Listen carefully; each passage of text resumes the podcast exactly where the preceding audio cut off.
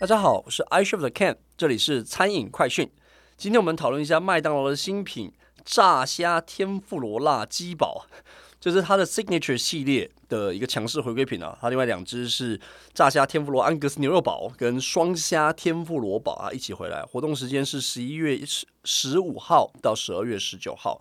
它的诉求对于这个炸虾天妇罗辣鸡堡是不吃牛的客人也能够品尝的海陆美味。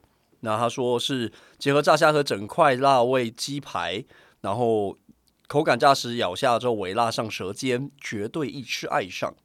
那定价在经典配餐是两百零九元啊，这是它的 Signature 极选系列的一个一个其中一个选项。吃起来好吃，它基本上的描述是正确的。那呃，的确是。扎实分量，然后一吃爱上，微辣盘上舌尖。那比较特别的事情是我放了大概放了半个小时到四十分钟。那它的天妇罗没有软掉，哎，就是其实可以看到它的这个食物的作为汉堡耐放性非常非常棒啊。那口感也比较平衡。那再来谈一下战略意图。这边看到战略意图，第一个事情是以炸虾为中心去丰富它的鸡选系列。这个是他过去半年我们持续看到的事情，不停地在推它最高价的品相，让那个最高价的品类更丰富、更新鲜、更吸引人。那我们特别去关注是炸辣鸡堡这件事情的原因，是因为我们知道华人其实很喜欢吃鸡肉，鸡肉汉堡在亚洲的表现其实是非常好的，特别是辣的。那所以这个组合在一起可以说是强强联手啊，所以可以看得理解说这一只汉堡本身就是想做一个强强强。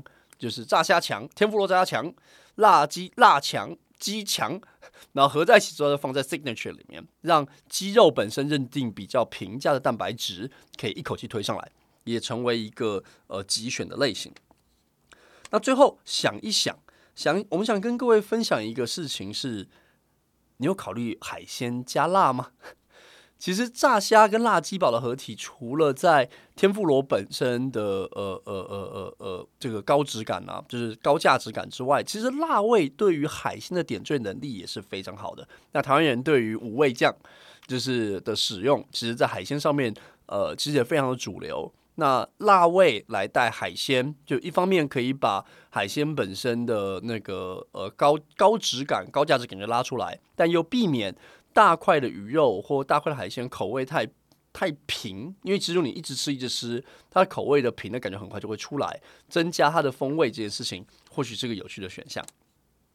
那以上就是今天的分享，那我是 iCHEF 的 Ken，这里是餐饮快讯。